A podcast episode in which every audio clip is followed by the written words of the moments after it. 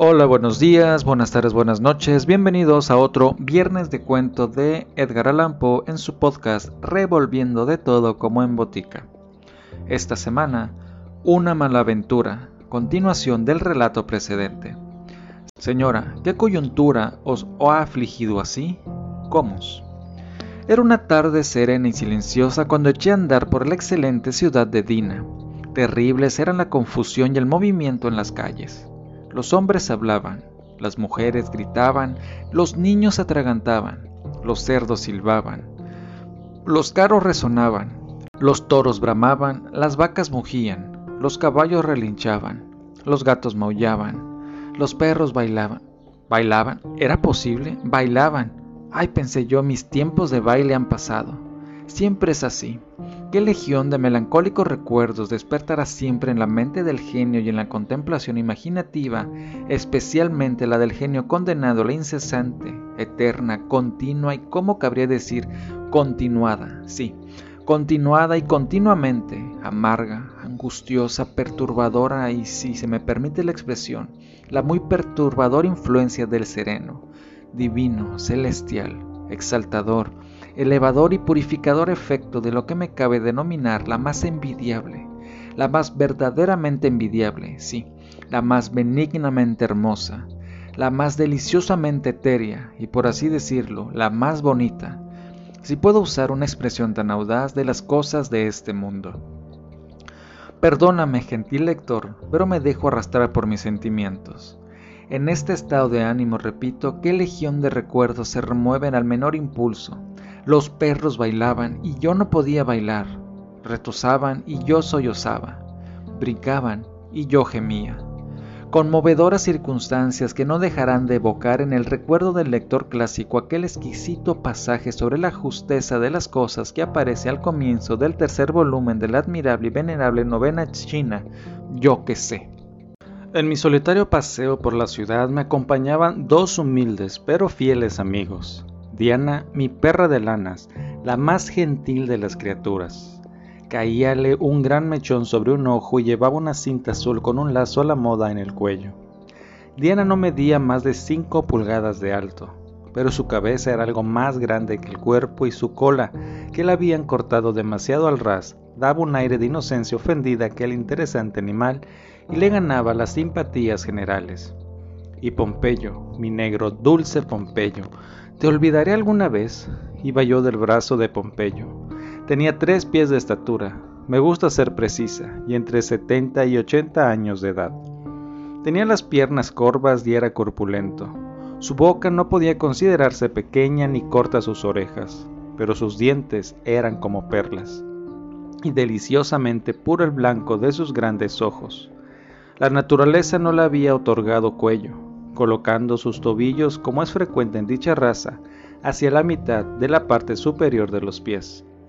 Vestía con notable sencillez. Sus únicas ropas consistían en una faja de 9 pulgadas y un gabán casi nuevo que había pertenecido anteriormente al apuesto, majestuoso e ilustre Dr. Monipenny. Era un excelente gabán. Estaba bien cortado, estaba bien cosido. El gabán era casi nuevo, Pompeyo lo sostenía con ambas manos para que no juntara polvo. Había tres personas en nuestro grupo y dos de ellas han sido ya motivo de comentario. Queda la tercera, y esa persona era yo misma. Soy la señora Sique Zenobia. No soy Suki Snobs. Mi aspecto es imponente. En la memorable ocasión de que hablo, hallábame ataviada con un traje de satén carmesí que tenía un mantalet arábigo de color celeste y el vestido tenía guarnición de agrafas verdes y los siete volantes del auricular anaranjados. Constituía yo así el tercer miembro del grupo. Estaba la perrita de aguas, estaba Pompeyo, estaba yo. Éramos tres. Así es como se dice que en el comienzo solo había tres furias, Melaza, Mema y Giede, la meditación, la memoria y el violín.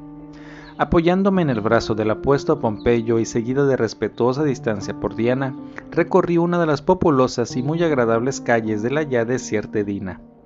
Repentinamente alzóse ante mi vista una iglesia, una catedral gótica, vasta, venerable, con un alto campanario que subía a los cielos. ¿Qué locura se posesionó de mí? ¿Por qué me precipité hacia mi destino?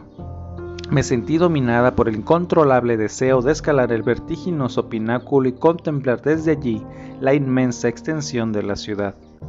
La puerta de la catedral mostrábase incitantemente abierta. Mi destino prevaleció.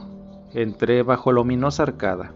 ¿Dónde estaba en ese momento mi ángel guardián si en verdad tales ángeles existen? Sí, angustioso monosílabo, qué mundo de misterio y oscuro sentido, y duda, incertidumbre envuelto en esas dos letras. Entré bajo la ominosa arcada, entré, y sin que mis aurículas anaranjadas sufrieran el menor daño, pasé el portal y emergí en el vestíbulo, tal como se afirma que el inmenso río Alfredo pasaba ileso y sin mojarse por debajo del mar. Creí que la escalera no terminaría jamás. Girando y subiendo, girando y subiendo, girando y subiendo, llegó un momento en que no pude dejar de sospechar, al igual que sagaz Pompeyo, en cuyo robusto brazo me apoyaba con toda la confianza de los afectos tempranos. Sí, no pude dejar de sospechar que el extremo de aquella escalera en espiral había sido suprimido accidentalmente o a propósito. Me detuve para recobrar el aliento y en ese instante ocurrió un accidente tan importante desde un punto de vista y asimismo metafísico que no pude dejar de mencionarlo. Parecióme, aunque en realidad estaba segura, no podía engañarme, no, que Diana, cuyos movimientos había yo observado ansiosamente, y repito que no podía engañarme, que Diana había olido una rata. Llamé inmediatamente la atención de Pompeyo sobre el hecho y estuvo de acuerdo conmigo. No quedaba pues ningún lugar a dudas. La rata había sido olida por Diana. Cielos, olvidaré jamás la intensa excitación de aquel momento. La rata estaba allí, estaba en alguna parte, y Diana la había olido, mientras que yo no. Así también se dice que el iris de Prusia tiene para ciertas personas un perfume tan dulce como penetrante, mientras que para otras es completamente inodoro. La escalera había sido franqueada y solo quedaban dos o tres peldaños entre nosotros y la cumbre. Seguimos subiendo hasta que solo faltaba un peldaño. Un peldaño, un solo pequeño peldaño, de un, pero de un pequeño peldaño en la gran escalera de la vida humana. Qué vasta suma de felicidad o miseria depende. Pensé en mí misma, luego en Pompeyo, y luego en el misterioso e inexplicable destino que nos rodeaba. Pensé en Pompeyo. Ay, pensé en el amor. Pensé en los muchos pasos en falso que había dado y que volvería a dar. Resolví ser más cauta, más reservada. Solté el brazo de Pompeyo y sin su ayuda ascendí el peldaño faltante y gané el campanario. Mi perrita de aguas me siguió de inmediato. Solo Pompeyo había quedado atrás. Acerquéme al nacimiento de la escalera y lo animé a que subiera. Tendió hacia mí la mano, pero infortunadamente se vio obligado a soltar el gabán que hasta entonces había sostenido firmemente. Jamás cesarán los dioses su persecución. Caído está el gabán y uno de los pies de Pompeyo se enreda en el largo faldón que arrastra en la escalera. La consecuencia era inevitable. Pompeyo se tambaleó y cayó. Cayó hacia adelante y su maldita cabeza me golpeó en medio del, del pecho, precipitándome boca abajo, conjuntamente con él sobre el duro, sucio y detestable piso del campanario. Pero mi venganza fue segura, repentina y completa. Aferrándolo furiosamente con ambas manos por la lanuda cabellera, le arranqué gran cantidad de negro, matoso y rizado elemento que arrojé lejos de mí con todas las señales del desdén cayó entre las cuerdas del campanario y allí permaneció. Levantóse Pompeyo sin decir palabra, pero me miró lamentablemente con sus grandes ojos y suspiró. Oh dioses, ese suspiro, cómo se hundió en mi corazón, y el cabello, la lana, de haber podido recogerla lo hubiese bañado con mis lágrimas en prueba de arrepentimiento. Pero ay, hallábase lejos de mi alcance, y mientras se balanceaba entre el cordaje de la campana me pareció que estaba viva, me pareció que se estremecía de indignación. Así, así es como el epicentro Flosa eris de Java produce una hermosa flor cuando se la arranca de raíz. Los nativos la cuelgan del techo con una soga y gozan durante años de su fragancia. Nuestra querella había terminado y buscamos una abertura por la cual contemplar la ciudad de Dina. No había ninguna ventana, La única luz admitida en aquella lúgubre cámara procedía de una abertura cuadrada de un pie de diámetro situada a unos siete pies de alto. Empero, ¿qué no emprenderá la energía del verdadero genio? Resolví encaramarme hacia el agujero. Gran cantidad de ruedas, engranajes y otras maquinarias de aire cabalístico aparecían junto al orificio, y a través del mismo pasaba un vástago de hierro procedente de la maquinaria. Entre los engranajes y la pared quedaba apenas espacio para mi cuerpo, pero estaba enérgicamente decidida a perseverar. Llamé a Pompeyo. ¿Ves ese orificio, Pompeyo? Quiero mirar a través de él. Te pondrás exactamente debajo, así. Ahora, Pompeyo, estira una mano y déjame poner el pie en ella, así. Ahora la otra, Pompeyo, y en esta forma me treparé a tus hombros. Hizo todo lo que le mandaba y descubrí que al enderezarme podía pasar fácilmente la cabeza y el cuello por la abertura. El panorama era sublime. Nada podía ser más magnífico.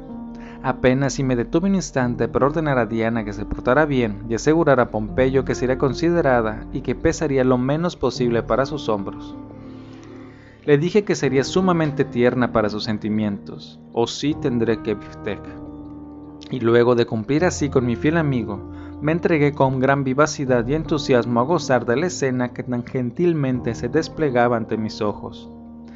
Empero no me demoré en este tema. No describiré la ciudad de Edimburgo. Todo el mundo ha ido a la ciudad de Edimburgo. Todo el mundo ha ido a Edimburgo, la clásica Edina. Me limitaré a los trascendentales detalles de mi lamentable aventura personal. Después de haber satisfecho en alguna medida mi curiosidad sobre la extensión, topografía y apariencia general de la ciudad, me quedó tiempo para observar la iglesia, donde me hallaba y la delicada arquitectura del campanario. Noté que la abertura por la cual había sacado la cabeza era un orificio en la esfera de un gigantesco reloj y que visto desde la calle debía parecer el que se usa en los viejos relojes franceses para darles cuerda. Sin duda su verdadero objeto era permitir que el encargado del reloj sacara por allí el brazo y ajustara las agujas desde adentro. Noté asimismo con sorpresa el inmenso tamaño de dichas agujas, la mayor de las cuales no tendría menos de 10 pies de largo y 8 o 9 pulgadas de ancho en su parte más cercana a mí. Parecían de un acero muy sólido y sumamente afiladas. Luego de reparar en dichos detalles y otros más, dirigí nuevamente la mirada hacia el glorioso panorama que se extendía allá abajo y pronto quedé absorta en contemplación. Minutos más tarde me arrancó del mismo la voz de Pompeyo, declarando que no podía sostenerme más y pidiéndome que tuviera la gentileza de bajar. Esto me pareció poco razonable y así se lo dije, mediante un discurso de cierta duración replicóme con una evidente transgiversación de mis ideas al respecto. Enojóme en consecuencia y le dije lisa y llanamente que era un estúpido, que había cometido una ignorancia del elenco y que sus nociones eran meros insomnios del jueves y que sus palabras apenas valían más que una mona verbosa. Con esto pareció convencido y reanudé mi contemplación. Habría pasado media hora de este altercado, cuando absorta como me hallaba en el celestial escenario ofrecido a mis ojos, me sobresaltó la sensación de algo sumamente frío que se posaba suavemente en mi nuca. Inútil decir que me sentí sobremanera alarmada. Sabía que Pompeyo se hallaba bajo mis pies y que Diana seguía sentada sobre las patas traseras en un rincón del campanario, de acuerdo con mis instrucciones explícitas. ¿Qué podía entonces ser? Ay, no tardé en descubrirlo. Girando suavemente a un lado la cabeza, percibí para mi extremo horror que el enorme, resplandeciente, cimitarresco minutero del reloj había descendido en el curso de su revolución horaria hasta posarse en mi cuello. Comprendí que no debía perder un segundo. Me eché hacia atrás, pero era demasiado tarde. Imposible pasar la cabeza por la boca de aquella terrible trampa en la que había caído tan desprevenidamente y que se hacía más y más angosta con una rapidez demasiado horrenda para ser concebida. La agonía de aquellos instantes no puede imaginarse. Alcé las manos, luchando con todas mis fuerzas para levantar aquella pesadísima barra de hierro. Hubiera sido lo mismo tratar de alzar la catedral. Más y más y más bajaba, cada vez más cerca, más cerca. Grité para que Pompeyo me auxiliara, pero me contestó que había herido sus sentimientos al llamarlo un ignorante verboso. Clamé el nombre de Diana que solo me contestó Bow, Bow, Bow, agregando que le había mandado que no saliera del rincón. No tenía, pues, que esperar socorro de mis compañeros. Entre tanto, la pesada y terrífica guadaña del tiempo, pues ahora descubrí el valor literal de la clásica frase, no se había detenido ni parecía dispuesto a hacerlo. Continuaba bajando más y más. Había ya hundido su filoso borde en mi cuello, penetrando más de una pulgada y mis sensaciones se tornaron indistintas y confusas. En un momento dado me creí en Filadelfia, con el majestuoso doctor Penny y en otro me vi en el estudio de Mr. Blackwood, recibiendo sus impagables instrucciones. Luego me invadió el dulce recuerdo de tiempos pasados y mejores. Pensé en la época feliz, cuando el mundo no era un desierto, ni Pompeyo tan cruel. El tic-tac de la máquina me divertía. Digo que me divertía pues mis sensaciones bordeaban ahora la perfecta felicidad y las más triviales circunstancias me proporcionaron vivo placer. El eterno tic-tac, tic-tac, tic-tac del reloj era la más melodiosa de las músicas en mis oídos y llegaba a recordarme las graciosas arengas y sermones del doctor Olapod. Y luego estaban los grandes números de la esfera del reloj. Cuán inteligentes, cuán intelectuales parecían.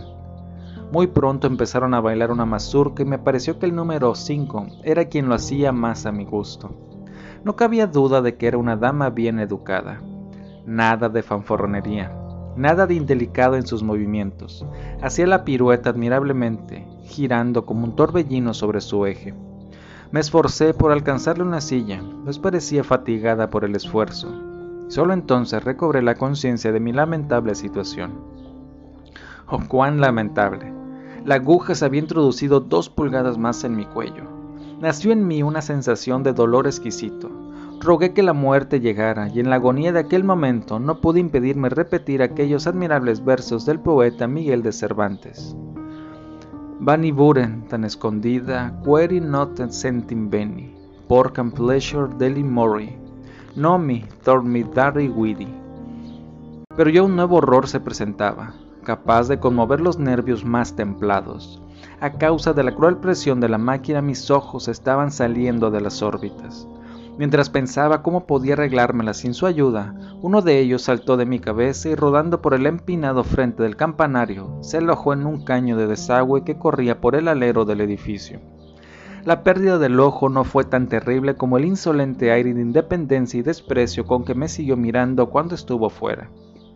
Allí estaba, en la canaleta debajo de mis narices, y los aires que se daba hubieran sido ridículos de no resultar repugnantes. Jamás se vieron guiñadas y visqueos semejantes. Esta conducta por parte de mi ojo en la canaleta no solo era irritante por su manifiesta insolencia y vergonzosa ingratitud, sino que resultaba sumamente incómoda a causa de la simpatía siempre existente entre los dos ojos de la cara, por más alejados que se hallen uno del otro. Me veía, pues, obligada a guiñar y visquear, me gustara o no, en exacta correspondencia con aquel objeto depravado que yacía debajo de mis narices. Pero pronto me alivió la caída de mi otro ojo, el cual siguió la dirección del primero. Probablemente se habían puesto de acuerdo, y ambos desaparecieron por la canaleta con gran alegría de mi parte. La aguja de reloj se hallaba ahora cuatro pulgadas y media dentro de mi cuello y solo quedaba por cortar un pedacito de piel. Mis sensaciones eran las de una perfecta felicidad, pues comprendía que en pocos minutos a lo sumo me vería libre de tan desagradable situación, y no me vi defraudada en mi expectativa. Exactamente a las 5 y 25 de la tarde, el pesado minutero avanzó lo suficiente su terrible revolución para dividir el trocito de cuello faltante. No lamenté ver que mi cabeza, causa de tantas preocupaciones, terminaba por separarse completamente del cuerpo. Primero rodó por el frente del campanario, Detuvóse unos segundos en el caño de desagüe y finalmente se precipitó al medio de la calle. Confieso honestamente que mis sentimientos eran ahora de los más singulares, aún más misteriosos, desconcertantes e incomprensibles. Mis sentidos estaban aquí y allá en el mismo momento. Con la cabeza imaginaba en un momento dado que yo, la cabeza, era la verdadera señora Psique Zenobia pero enseguida me convencía de que yo, el cuerpo, era la persona antedicha. Para aclarar mis ideas al respecto, tanteé en mi bolsillo buscando mi cajita de rapé, pero al encontrarla y tratar de llevarme una pizca de su grato contenido a mi parte habitual de mi persona, advertí inmediatamente la falta de la misma. y arrojé la caja a mi cabeza, la cual tomó un polvo con gran satisfacción y me dirigió una sonrisa de reconocimiento. Poco más tarde se puso a hablarme, pero como me faltaban los oídos escuché muy mal lo que me decía. Alcancé a comprender lo suficiente para darme cuenta de que la cabeza estaba sumamente extrañada de que yo deseara seguir viviendo bajo tales circunstancias. En sus frases finales citó las nobles palabras de Ariosto, Il pover homi non será corti andaba combatiendo hierri morti. Comparándome así con el héroe que con el calor del combate no se daba cuenta de que ya estaba muerto y seguía luchando con inextinguible valor. Ya nada me impedía descender de mi elevación y así lo hice. Jamás he podido saber qué vio de particular Pompeyo en mi apariencia. Abrió la boca de oreja a oreja y cerró los ojos como si quisiera partir nueces con los párpados. Finalmente, arrojando su gabán, dio un salto hasta la escalera y desapareció. Vociferé tras del villano aquellas vehementes palabras de Demóstenes. Andrew Oppenhatl, qué pálido que estás. Y me volví hacia la muy querida de mi corazón, la del único ojo a la vista, la lunadísima Diana. Ay, qué horrible vista me esperaba. Vi realmente una rata que se volvía a su cueva. ¿Y eran estos huesos los del desdichado angelillo cruelmente devorado por el monstruo? Oh dioses, ¿qué contemplo? Ese es el espíritu, la sombra, el fantasma de mi amada perrita, que diviso allí sentado en el rincón con melancólica gracia. Escuchad, pues habla y cielos, habla en alemán de Schiller. Un stubiduk, so stubidon, dokshi, dochi, hay cuántas verdaderas sus palabras. Y si he muerto, al menos he muerto, por ti, por ti. Dulce criatura, también ella se ha sacrificado por mí. Sin perra, sin negro, sin cabeza, ¿qué queda ahora de la infeliz señora sí que se novia? Ay, nada, he terminado. Ese fue el cuento de esta semana, acompáñenme en la siguiente y recuerden que si me siguen en Spotify no duden en dejarme sus comentarios. Hasta la próxima semana.